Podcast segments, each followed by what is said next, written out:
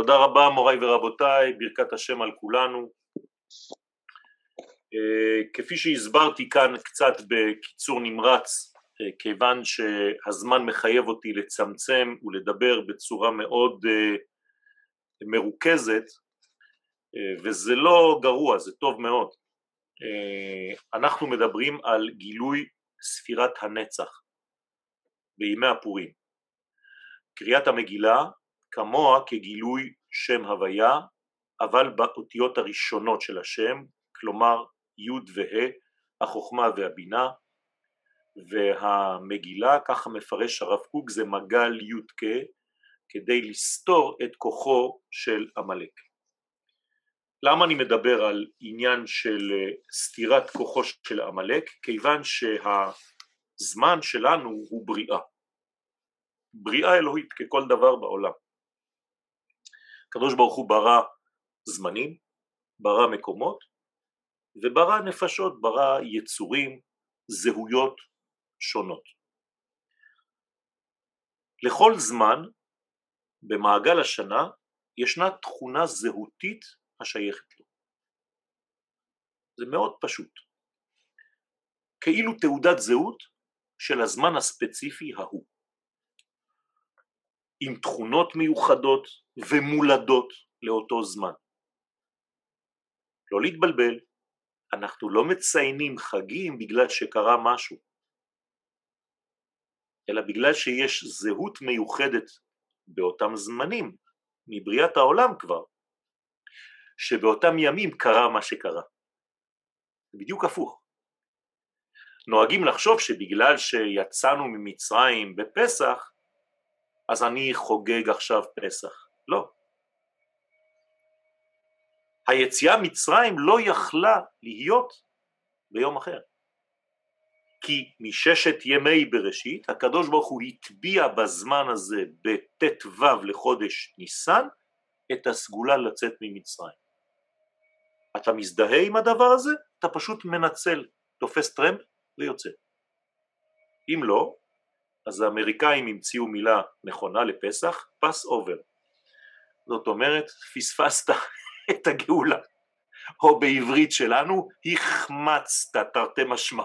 הפכת להיות חמץ ופספסת את הגאולה שלך. אז אני חוזר ואומר שלכל זמן בשנה יש מאפיין, יש אופי משלו. ממש כמו הזהויות. אתם רואים שאנחנו לא דומים, כל אחד יש לו את הקלסתר פנים שהוא שונה מחברו, טביעות אצבע שונות מאחד לשני, גם לזמן יש טביעות אצבע, לכל זמן הדיוק המיוחד לו, המולד בו וסגולתו הפנימית. אבל מה? בגלל שהטבע שלנו הוא דואלי, אנחנו בעולם בינארי, בעולם כפול, לכן העולם יצא מבינה ומעלה, בינה זה בינום, שניים, לכן כל הזמן שלנו תלוי בשניות. אז כשאתה עוסק בנושא כלשהו, תדע לך מראש שיש לו גם אנטיתזה. כלומר, כוח מנוגד למה שאמרתי עכשיו לאותו אופי מיוחד משלו. זאת אומרת שיש כוח הופכי לימי הפורים. כל תכונה נבראה יחד עם התכונה המנוגדת לה. עכשיו בשביל מה לעשות דבר כזה? בגלל שאי אפשר להשיג תכונת דבר אלא בגלל שאתה למד את ההיפוך. כלומר אם אני רוצה לדעת מה זה אור אני חייב ללמוד מהו חושך. אם אני רוצה לדעת מהי גאולה אני צריך לדעת מהי גלות. אם אני רוצה לדעת מי הוא פורים, אני צריך לדעת מי הוא עמלק. עמלק הוא האנטיתזה לפורים. לא נכנסים לפורים לפני שעוברים דרך תחנה שנקראת פרש, פרשת שבת זכור. אי אפשר. למה קוראים פרשת זכור לפני פורים? מה, להגיד לנו שפורים זה ביום חמישי שיבוא, שישי, שבת? לא. זה כדי להודיע לנו שאם אתה לא מבין את תכונתו של האויב ואתה לא עושה לך את המלחמה בתחבולות ואתה לא מאייב את האויב, לא מצליח לתחום אותו כדי להבין איך הוא פועל, לעולם לא תצליח למגר אותו. והעניין של פורים הוא עניינו של עמלק, כלומר כשאני מחסל את עמלק אני חי את פורים. כי העמלק בא להסתיר לי את התכונה הסגולית הפנימית של פורים. ולכן אני חייב לדעת את הכלל הזה, שנותן לנו דרך אגב הגאון מווילנה, שכל דבר נודע מהיפוכו. זה הסוד. ודווקא בידיעת ההפך מתגלה הדבר בשלמותו. איך אומר הזוהר? לט נהורה אלא מגו חשוכה. אין אור אלא זה שיוצא מהחושך. כלומר אתה חייב ללמוד על התכונתו של החושך כדי לדעת מהו אור. לבן על גבי לבן לא רואים. ואנחנו צריכים להיות כמו בני שכר יודעי בינה לעיתים. מה זה יודעי בינה לעיתים? להפוך להיות דוקטור בענייני הזמן. אני צריך ללמוד את הסגולות של כל יום בשנה. חכמי הקבלה יש להם מפה של כל ימות השנה, 365 ימים, ובכל יום הם יודעים לפי המזל, לפי המלאכים, לפי כל מה ששולט, מחולק ל-24 שעות, כל שעה מה דומיננטי ובאיזו תכונה אני צריך לעבוד היום. כך זה עובד. אז חכמי הקבלה קמים בבוקר אומרים שלום ספירת הוד שבנצח שבהוד שביסוד שבמלכות הכוללת. שלום לך האלף השישי בשנה הזאת שהיא במאה הזאת של אותו אלף וכולי וכולי וכולי ואז אתה נופל על נקודה מאוד ספציפי שהרי הכל מחולק לספירות אז אם האלף השישי הוא ספירת היסוד אז אני יודע שכל האלף הזה זה יסוד אבל מה יש כמה מאות בתוך האלף האלה כן? עשר מאות אז כל מאה היא אחת מהספירות. וכולי וכולי והימים והשעות והשניות. ואז אני מנצל כך את הפוטנציאל של כל שעה כי אני יודע בדיוק מהי תכונתה של אותה שעה כל זה כדי להסביר לכם בקיצור נמרץ איך אני מגלה את תכונתו של הפורים, את תכונתם של ימי הפורים, ואני מרוויח כיוון שפורים זה מלשון פריה וריביה, כלומר ימי הפורים אמורים להפרות אותי. פורים מלשון פירות. אל תשכחו מוריי ורבותיי שיום הפורים הוא גם יום מילה של משה רבנו. משה רבנו נולד בזין באדר, נפטר בזין באדר, שמונה ימים לאחר מכן, יום הפורים. כלומר, איפה עושים ברית מילה? ביסוד. כלומר, יום הפורים הוא היסוד של משה רבנו, וזה סוד גדול.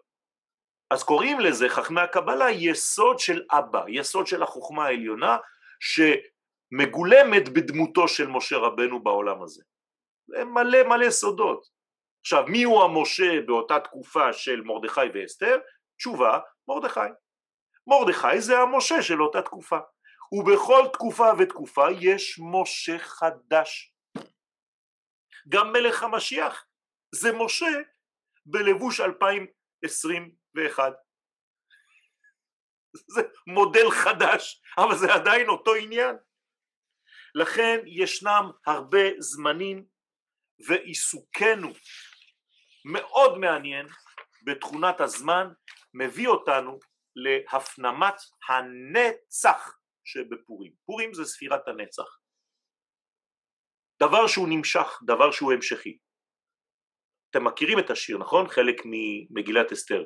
תשועתם הייתה לנצח ותקוותם בכל דור ודור. מה זה אומר?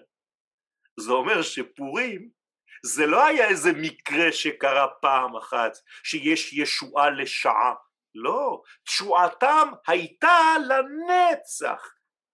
מבריאת העולם יש כבר תשועה בפורים. אז מה צריך לעשות בפורים? רבותיי, לא להיבהל, בפורים צריך לרצוח את הקטנות. צריך לרצוח את האגו הקטן.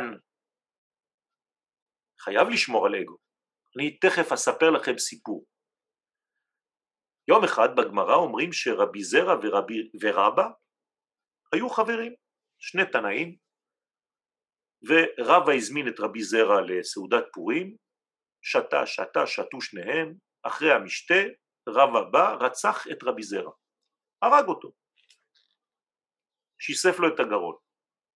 למחרת קם מיינו, התפכח, רואה את רבי זרע מוטל על הרצפה, טוב, תנא, יודע להחיות מתים, מחיה את המת, קם רבי זרע והולך חוזר הביתה, מסכן קצת אה, מבולבל, שנה לאחר מכן, ערב פורים, רבא פוגש את רבי זרע בשוק, אומר לו נו פורים עוד פעם השנה אצלי, אומר לו לא לא לא לא, לא כל יום פורים, מכאן בא הפתגם, לא כל יום פורים.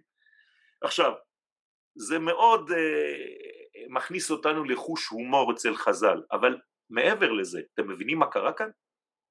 הרי אם תתרגמו את שמותם, שמותיהם של שני התנאים, זעירה פירושו של דבר קטן, כמו בערבית, זעיר, ורבה פירושו גדול. הגדול רצח את הקטן. הם נתנו לנו שיעור רבותיי לפורים. בפורים אתה צריך לרצוח את הקטנות, שהגדלות שבך תנצח. רבותיי זה מסר פצצה אטומית. זאת אומרת שבימי הפורים אסור להיות בקטנות המוחין, צריך להיות בשמחה גדולה. עכשיו איך אני נכנס לשמחה? אמרתי לכם, הגמרא בעירובין, נ"ד אומרת אין שמחה כהתרת הספקות. חז"ל אומרים לנו שעמלק שהוא האנטיתזה של פורים, בגמטריה הערך המספרי שלו זה ספק. הנה, מדוע עמלק אני חייב ללמוד את תכונותיו כדי להיכנס ולנצח ולמצוא את ספירת הנצח בימי הפורים. כלומר עמלק יעשה הכל כדי שתפספס את הפורים שלך. כי אם אתה לא נכנס לימי הפורים עם אותה שמחה אז הפורים שלך יהיו כמו הפסח של פס אובר סתם מסכות, רעשנים, שירים וריקודים ליצן קטן שלי אולי תרקוד איתי מה, מה, מה פורים פה? אתם מבינים איך היצר הרע, איך השטן הפך לנו את החגים עם כל המשמעות הפנימית לשטויות חיצוניות? וחנוכה חוץ מאשר לאכול סופגניה אתה לא מבין בכלל מה קורה. יש כאן יצר הרע של מאוד מאוד דק וצריך להבין מה קורה שם. אז אני לא מזלזל במי שלא יודע אבל אנחנו כאן כדי ללמוד רבותיי הגיע הזמן, אנחנו כבר בסוף הזמנים. אוטוטו כבר יש גילוי, לא נשאר הרבה זמן, אז עכשיו צריך להוציא את כל הכדורים שנשארו, וזה כבר לא כלים קטנים, צריך להוציא את הכלים הגדולים היום, כי היצר הרע של לאחרית הימים שהוא מרגיש שהוא כבר עומד למות, הוא מוציא את כל הציפורניים, את כל מה שיש לו כדי להילחם כי הוא הולך להיות בפנסיה. יצר הרע כבר אין לו עבודה עוד, עוד כמה זמן. השטן כבר בפנסיה, בחל"ת. אז אנחנו חייבים להוציא כלים כבדים, וכלים כבדים פירושו תורת הסוד. ותורת הסוד פירושה גדלות, רבה. שיודעת שביום הפורים צריך להרוג קטילה לרבי זעירה. להרוג את הקטן הזה, את הזעיר הזה. לקבר זה קטל זעיר בצרפתית. הגדול צריך להרוג את הקטן. בסדר? ולכן... הרב, אבל אחר כך הוא מחיה אותו, אחר כך הוא מחיה אותו. יפה מאוד, כי זה רק ביום הפורים. כי זה רק ביום הפורים, לכן אמרתי לכם שהאגו הוא הכרחי לחיינו. למחרת אתה חוזר גם לחיים שלך כי אתה חייב לחיות. אבל יש יום אחד בשנה שאין. לכן לא כל יום פורים, זה בדיוק העניין, זה הפתגם, וזה נכון. אבל כשיש פורים תנצל את הזמן הזה. וכיוון שעמלק הוא הספק והוא האנטיתזה של כל הכוח הגנוז בימי הפורים של אותה שמחה ואין שמחה כהתרת הספקות בביטולו של עמלק מן העולם אתה נכנס לפורים כיאה, כרצוי. ולכן ימי הפורים הם חשובים מאוד בתנאי שאתה עובר דרך התחנה של זכור את אשר עשה לך עמלק בדרך בצאתכם ממצרים אשר קרחה בדרך ויזנב בך את כל הרכש אלימה אחריך ואתה עייף ויגע ולא ירא אלוהים. רבותיי יש פה פסוק שצריך לקרוא אותו השבת הזאת. שבת זכור קוראים לה שבת שלנו? כי אנחנו קוראים את הקטע הזה. וברשותכם אני רוצה קצת בזמן הקצר שנותר לנו לחדור לעניינים של אותם פסוקים. זכור, קודם כל, מה זה זכור? זכור מלשון זכר, כלומר הזיכרון שלך צריך להיות אקטיבי. פירושו של דבר שאתה צריך לעשות מאמץ כדי לתקבר ולהגביר את השמחה בקרבך. זה לא יבוא לבד, אם תהיה שמח בשמחה הרגילה שלך, לא תשרוד את חג הפורים. הרי אמרו לך את זה בראש חודש, משנכנס אדר דיר באלק מרבין בשמחה. זה לא איזה מין אה, פתגם, זו מצווה רבותיי בשולחן ערוך. אם אתה לא מרבה בשמחה, אתה עלול חלילה ליפול כי השמחה הרגילה שלך לא מספיקה. ראו, הוזהרתם. כי באותם ימים עמלק יעשה הכל כדי להטיל בך ספק. זכור את אשר עשה לך עמלק. אתם יודעים שבקבלה הביטוי עשה שם הפועל הזה לעשות.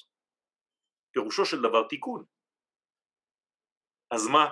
אשר עשה לך עמלק? אני יכול לומר אשר תיקן אותך עמלק.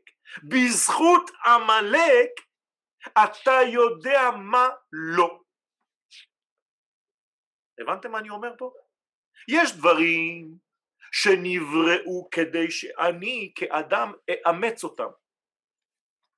יש דברים שנבראו כדי שאני כבן אדם אסלק אותם, אכלה אותם, אמחה אותם מחיי.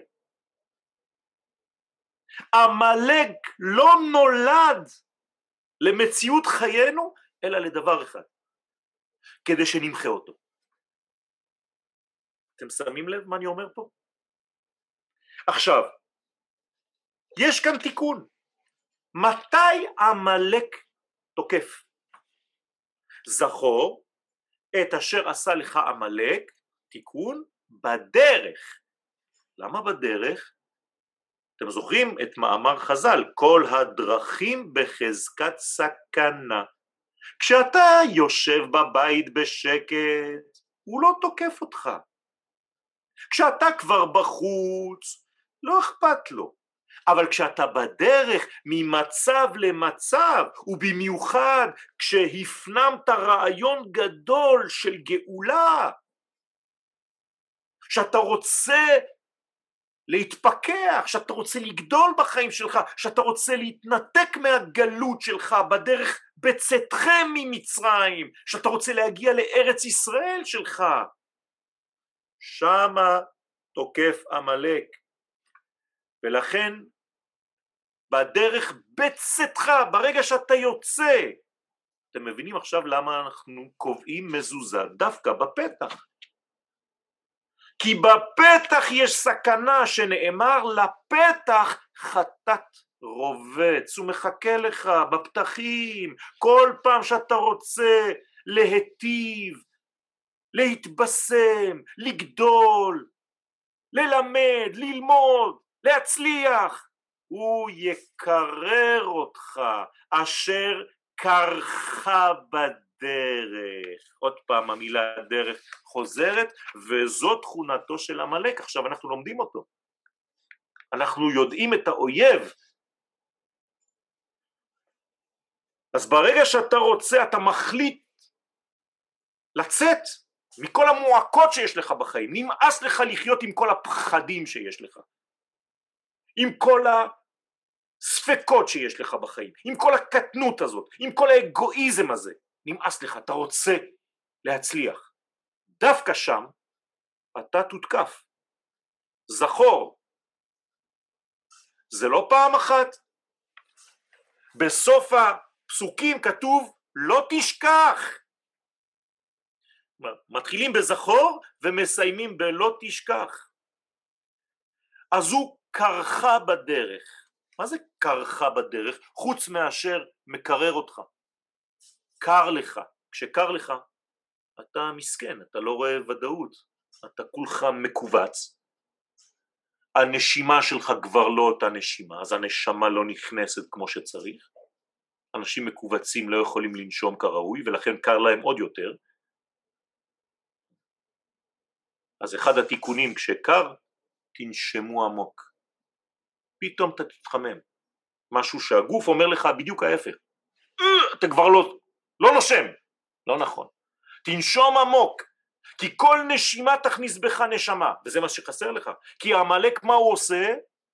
הוא חותך בעצם את השם של השם, את שם הוויה ברוך הוא, י"ק ו"ק, הוא חותך אותו לשניים.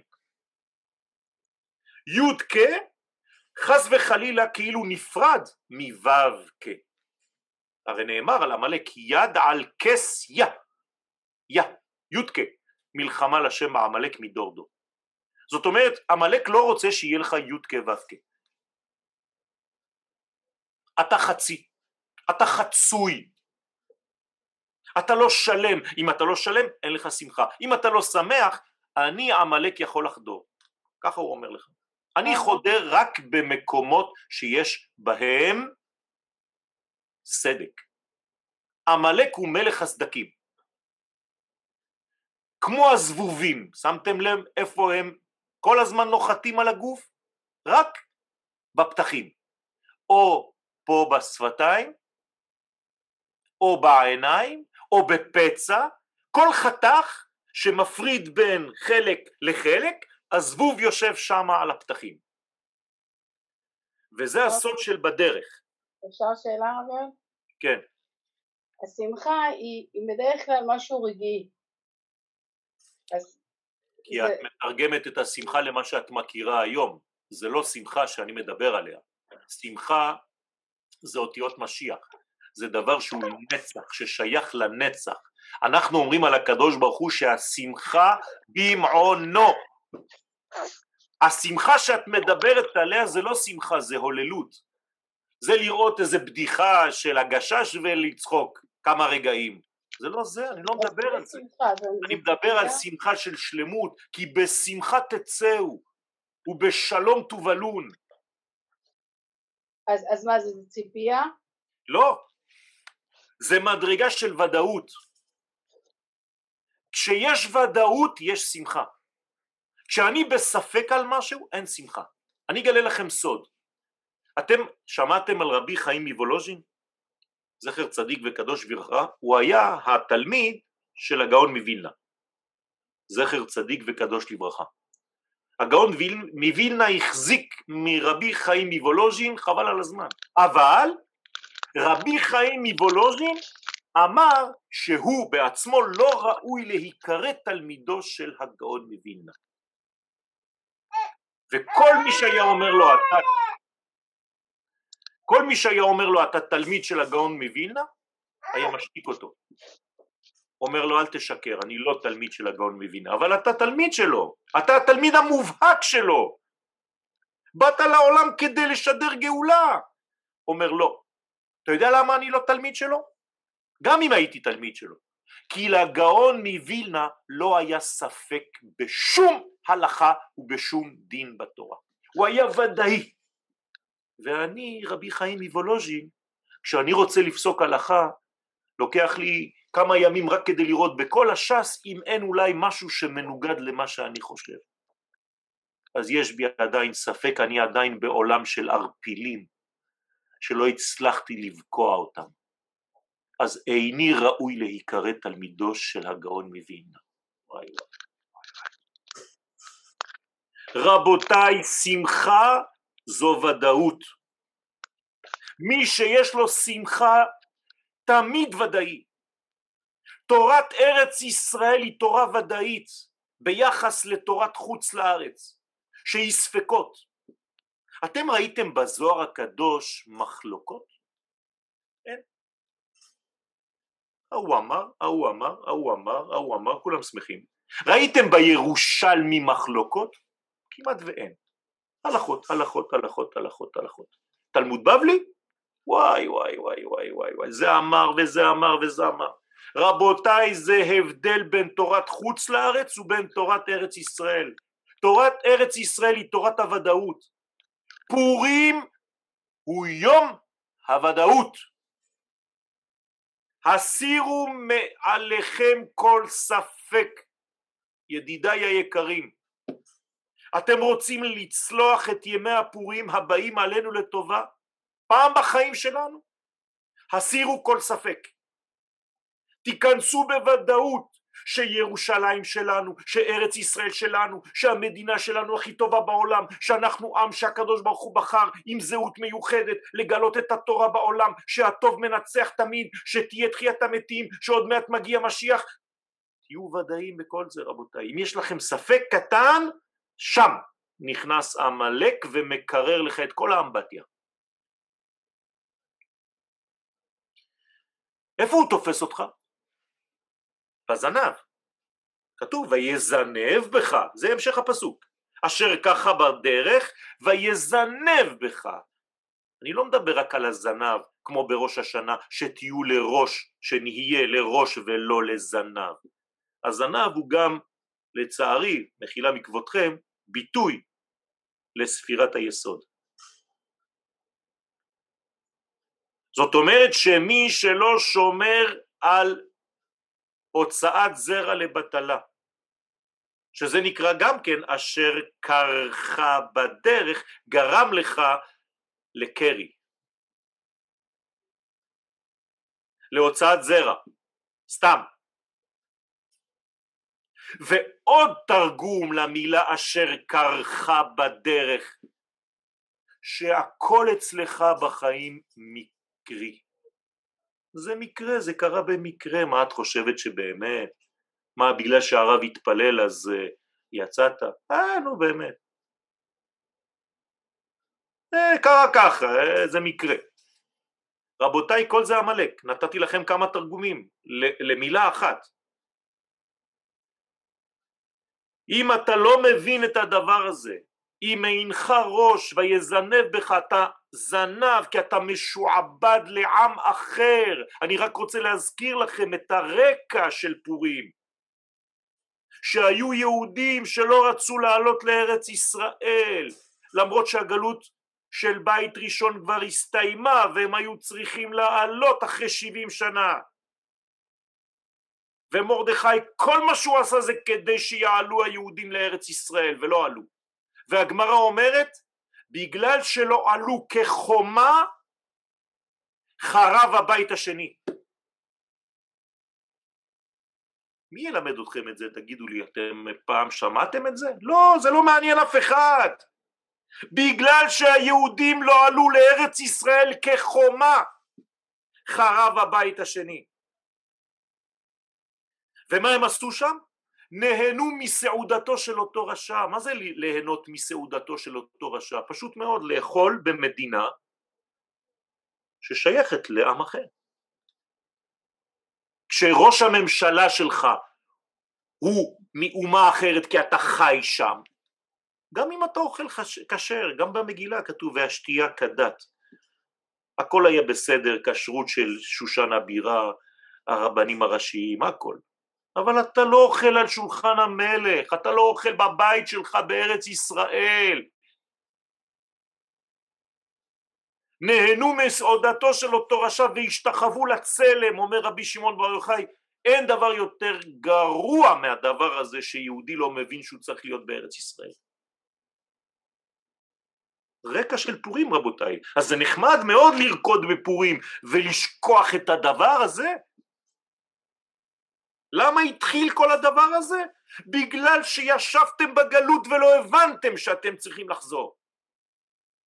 וגם אחרי הישועה לא חזרתם. ואתה יודע למה אתה דומה? אני ממשיך בפסוקים, כן? ויזנב בך כל הנחשלים, לא הנחלשים, הנחשלים, אותיות נחש. הפכת להיות נחש. הנחש כבר מחבל בך ומטיל בך את זוהמתו. גם בלימוד שלך אתה כבר לא יודע. ואיפה הוא תופס אותך? אחריך, כי אתה כבר לא נמצא פנים בפנים עם הקדוש ברוך הוא בארץ ישראל. אז אתה באחוריים, מהצד האחורי של ההיסטוריה. רווח והצלה יבוא ליהודים ממקום אחר, מאחורי הפרגוד, מהצד האחורי, מהצד של הצל, חס ושלום. כי אתה גלותי. ואיך אני יודע שאתה מבזבז את כל הכוחות שלך? המשך הפסוק, ואתה עייף. מי שאין לו את הקפיצים האלה, הנחוצים ליהודי כמו ילד, שכל כולו שמחה ו- וחיות, וכל הזמן רץ, מה יש לו לרוץ? לאן הוא ממהר? אלא שהוא חי יותר. ואתה עייף מרוב עבודה סטרילית. אתה עושה דברים אבל זה לא נותן כלום, ויגע. היגיעה שלך למרות שכתוב יגעת ומצאת תאמין, פה לא עוזר. לא עוזר. כי אתה לא במערכת שלך, אתה נלחם נגד תחנות רוח. ולא ירא אלוהים. כל זה בגלל שאין לך יראת אלוהים. אמרתי לכם בכמה שיעורים שאלוהים זה מי שגר בארץ ישראל, דומי כמי שיש לו אלוה. בארץ ישראל יש לך אלוהים. אתה לא ירא אלוהים? חלילה, חלילה. רבותיי, צריך לצאת מהגלות הפרטית והכללית בימי הפורים. זו הזדמנות פז, זו נקודה בזמן שיש לה ערך עליון. עשיתי דבר שלא עשיתי אף פעם, ספרתי את המילים עד עכשיו. זכור את אשר עשה לך עמלה טה-טה-טה, טה-טה-טה, טה-טה-טה, טה-טה-טה. כמה יצא לי? 23. 23 מילים. עכשיו מתחיל שלב אחר לגמרי, כי יש המשך לפסוק. וכמה מילים יהיו בשלב השני? 23.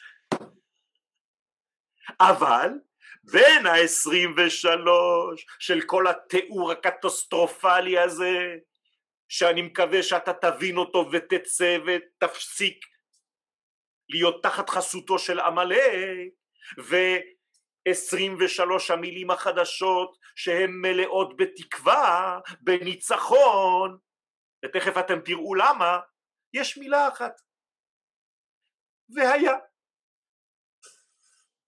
והיה אומרים חז"ל לשון שמחה. למה יש שמחה? בואו ונקרא, בואו ונקרא. והיה בהניח אדוני אלוהיך לך מכל אויביך מסביב בארץ אשר אדוני אלוהיך נותן לך נחלה לרשתה הנה למה השמחה רק בארץ יש לך מנוחה לכן זה והיה כי כשאתה חוזר לארץ ישראל אתה חוזר לארץ החיים ויש לי גם uh, הודעה חשובה אי אפשר למחות את זכר עמלק מחוץ לארץ ישראל. הנה, עובדה.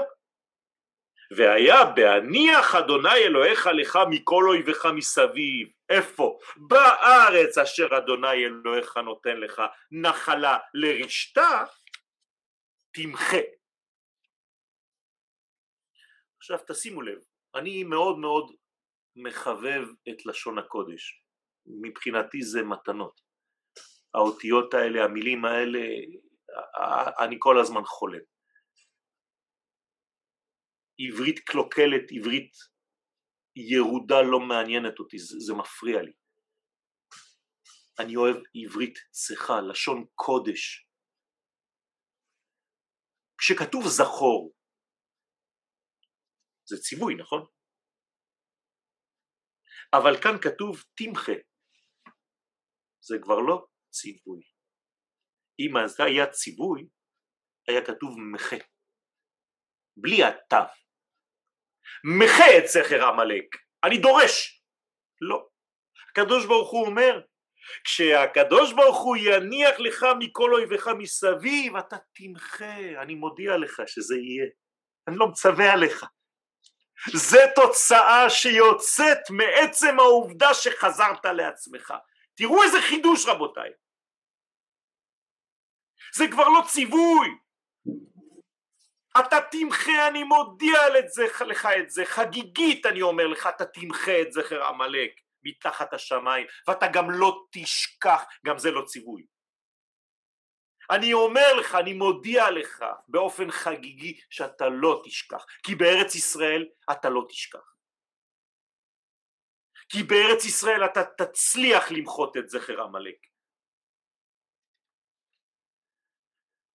רבותיי, יש לנו פה שיעור עצום, עצום, ואיך מתרגמים את הפסוקים האלה במציאות ממשית? רמב"ם,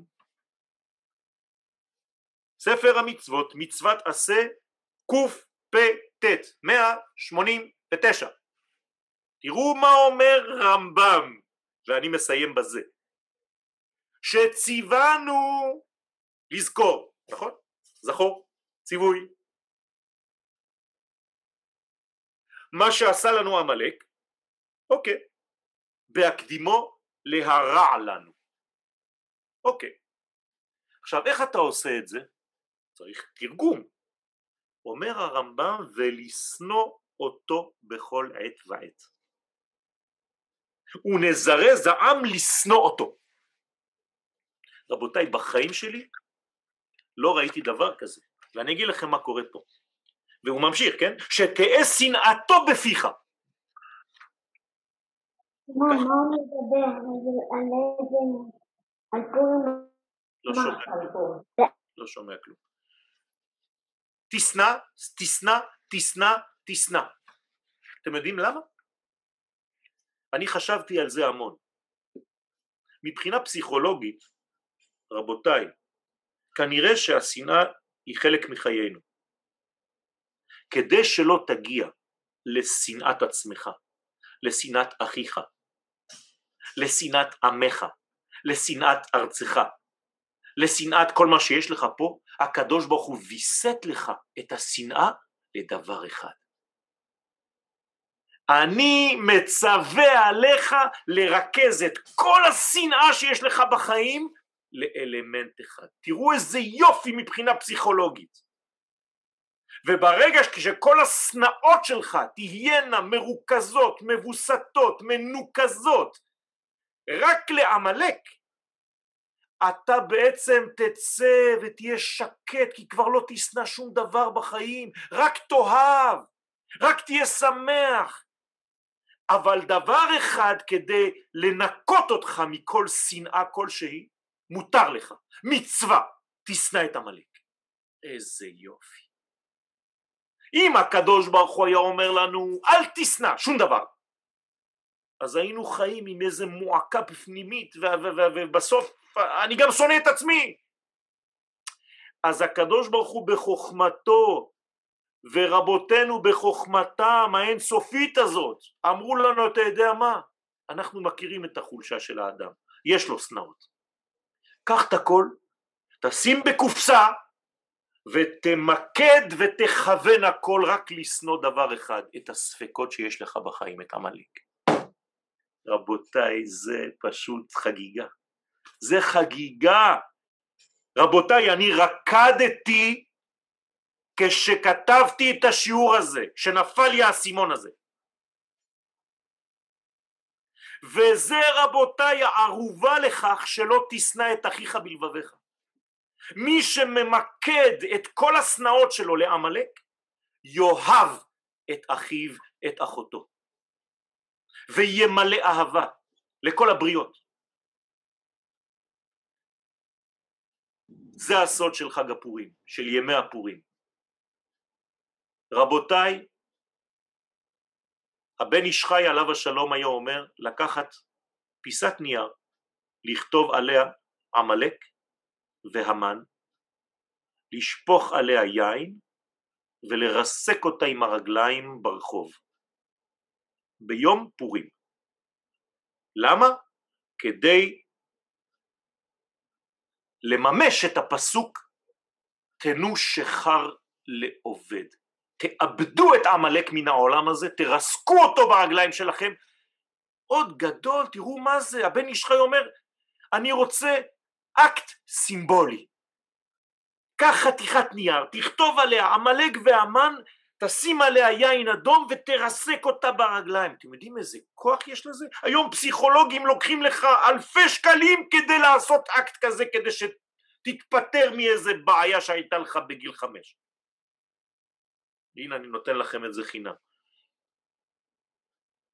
שיהיה לנו פורים שמח, מלא בוודאות, מלא בשמחה, שנמחה את זכר עמלק מחיינו, את כל הספקות, שנהיה ודאיים, להיות מאמין זה להיות ודאי רבותיי, אמונה זה לא לחשוב שיש איזה בובה בשמיים, אני מאמת את השם יתברך דרך חיי, אני חי ממנו יתברך, וכל מה שיש לנו זו אמת לאמיתה, אנחנו עם הקודש, עם הנצח לא מפחד והנצח של ישראל לא ישקר לעולם.